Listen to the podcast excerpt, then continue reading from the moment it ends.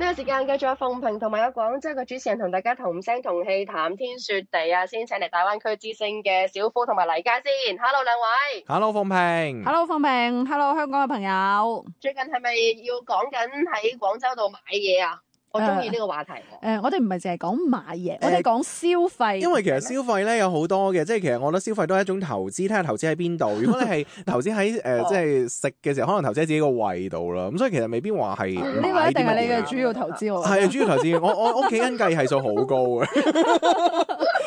嗱，啊咁其實咧，我哋仲 要細分嘅呢個嗯消費人群嚇，咁啊而家咧就係暑假時節啦係嚇，咁就我哋仲要細分到呢個學生裏邊嘅高考考生，即係已經考完高考嘅哇呢一批學生，佢哋暑期嘅消費熱點，除咗去玩之外咧，而家發現呢一批人嚇，即係啱啱參加完高考，即係 已 經呢一批人。填完志願嘅呢一批人，即係呢部分人嚇，嗯誒呃佢哋原來有啲暑期嘅消費新動向，都幾有代表性喎。其實喺我畢業嘅嗰一年咧，呢已啲新經有苗頭唔啦，係呢啲係嘛哦新動向叫做大學生畢業嘅新動向，我即係而家提早咗 喎，而家提早咗四 年啦。即係話入大學之前 就要做呢一啲嘢啦。 係啊係啊。鳳平已經哎一頭霧 水嘢啊？要做啲乜嘢係啊我好想知啊。啊！講 緊咧，係啊我哋開股，我哋開股開股開嗯啦，股即係呢啲係包括係咩咧？運動健身、視力矯正。嗯牙齒矯正、美容、美髮都成為咗而家高中畢業生今年嘅消費主要領域。咁而且咧就即係內地嘅媒體咧俾咗一個誒、呃即係統稱嘅哦，叫咩啊？嗯顏值消費。喂，呢個名用得好好喎，因為頭先我就喺度諗，哇，佢哋係咪個個都諗住整靚啲，跟住要要入大學，係咪準備？我哋成日話以前入大學生咧，即係拍拖上妝啊有幾樣嘢一定要做噶嘛，嗯係係咪已經係。準備就緒咧咁樣？我覺得簡直就係、就執靚啲喎，全部都係。係啊高中階段要洗底嘅，知唔 知？即係去到大學要重新做人。誒，但係呢個即幾好係其實笑真係誒誒，我會覺得而家啲後生仔女係即係識諗咗咯。嗯，二嚟我羨慕佢哋咧，有咁嘅哦係條件，有咁樣嘅經濟基機會礎啊，嗯你知唔知啊？嗯喂，呢啲下下都唔係少嘢嚟嘅喎，即係視力矯正，嗯即係我我諗都冇諗過去做啦。小夫係誒誒 book 咗噶啦唔，係，我係你知道我係誒、呃出嚟做咗嘢接近十年咯，我先至有咁樣樣嘅資本去做啲咁嘅 事，有啲咁嘅閒錢去做啲咁嘅事。而家係幾錢度啊？誒而家誒你睇下誒自己嘅度數係點樣，咁、哦包括誒、呃視力矯正激光亦都有分全飛秒啊、半飛秒啊。咁、嗯如果我揀全飛秒，咪、大概兩隻眼做晒，咪接近四萬蚊嚇！咯。哇！哦所以所以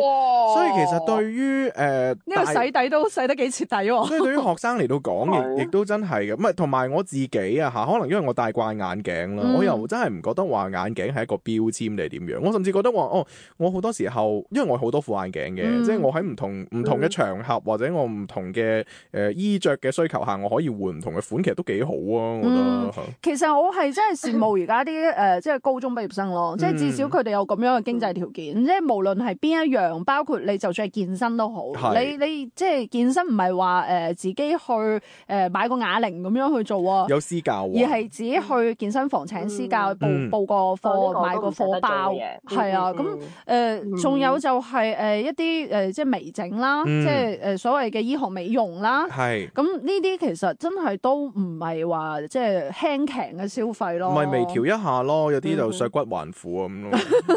我會發現即係呢一個一嚟係佢哋有咁樣嘅經濟實力，即嗯係普遍有咁樣嘅經濟實力；係二嚟就係佢哋嘅屋企人亦都會支持。我覺得係屋企人支持呢件事嗯情好重要，特別係有唔少嘅誒、呃女仔啦，嗯即係可能佢話哦，佢要誒、呃做一啲醫美項目，嗯而佢自己亦都承擔唔起一個咁樣嘅價錢之餘，佢點都要同屋企人商量嘅，嗯而屋企人亦都支持佢做呢個咁嘅決定。我覺得真係而家誒開係明咗觀念好嗯上嘅一種好大嘅轉變，而且你啱先話係個誒、呃女仔可能自己去同家長提出，但係據我所知，多，嗯，我身邊係有真係有一啲家呃長想送個療程俾佢係咪？係個媽同個女講：阿女嗱，你都考完高考啦，你係時候咁執啊樣執佢啦。誒，你係時候去割個雙眼皮啦， 因為誒大學佢唔係卡住九月一號開學㗎有嘛啲可能有啲廿會幾號遲先啲噶嘛，係係即係反正呢一個假期相對於學生生涯嚟講咧，係一個比較長嘅假期嚟㗎。媽咪當初去韓國嘅時候，仲要個幾月消腫㗎。